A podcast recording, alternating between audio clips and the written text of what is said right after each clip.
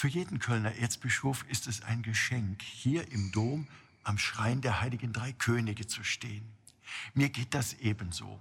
Dabei geht es in erster Linie gar nicht um den kostbaren goldenen Schrein.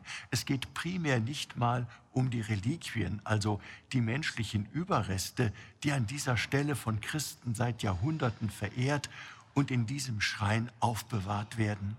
Nein, wenn ich hier vor diesem so kunstvoll verzierten Schrein stehe, dann werde ich ganz unmittelbar daran erinnert, dass die heiligen drei Könige die ersten Pilger waren, die Jesus, dem neugeborenen Heiland der Welt, ganz nahe sein wollten. Sie suchten seine Nähe, weil sie wussten, dass sich durch ihn, den Sohn des lebendigen Gottes, dass sich durch seine Geburt alles verändert hatte. Deshalb knieten sie nieder und beteten das Kind in der Krippe an. Gott ist in Jesus Christus Mensch geworden. Was für eine unglaubliche Botschaft, was für ein wunderbares Geschenk.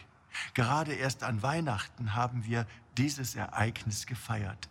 Die drei Magier aus dem Morgenland setzten damals alles auf eine Karte und machten sich auf eine gefährliche und anstrengende Reise, weil sie Jesus, dem einzig wahren König dieser Welt, ihre Ehre erweisen wollten und seine Gegenwart, seine alles verändernde göttliche Liebe spüren wollten.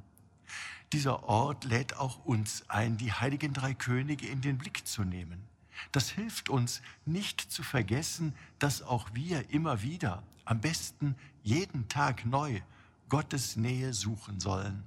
Und dass auch wir eingeladen sind, wie die heiligen drei Könige, alles auf eine Karte zu setzen, nämlich auf die Karte Gottes. Wenn wir das tun, sind wir auf der richtigen Spur. Denn wenn wir Gott nahe sind, wenn wir eins sind mit ihm, dann folgen auch wir in unserem Leben dem richtigen Stern. Dann sind wir schon hier auf Erden, dem Himmel, ein ganzes Stück näher. Ihr, Rainer Wölki, Erzbischof von Köln.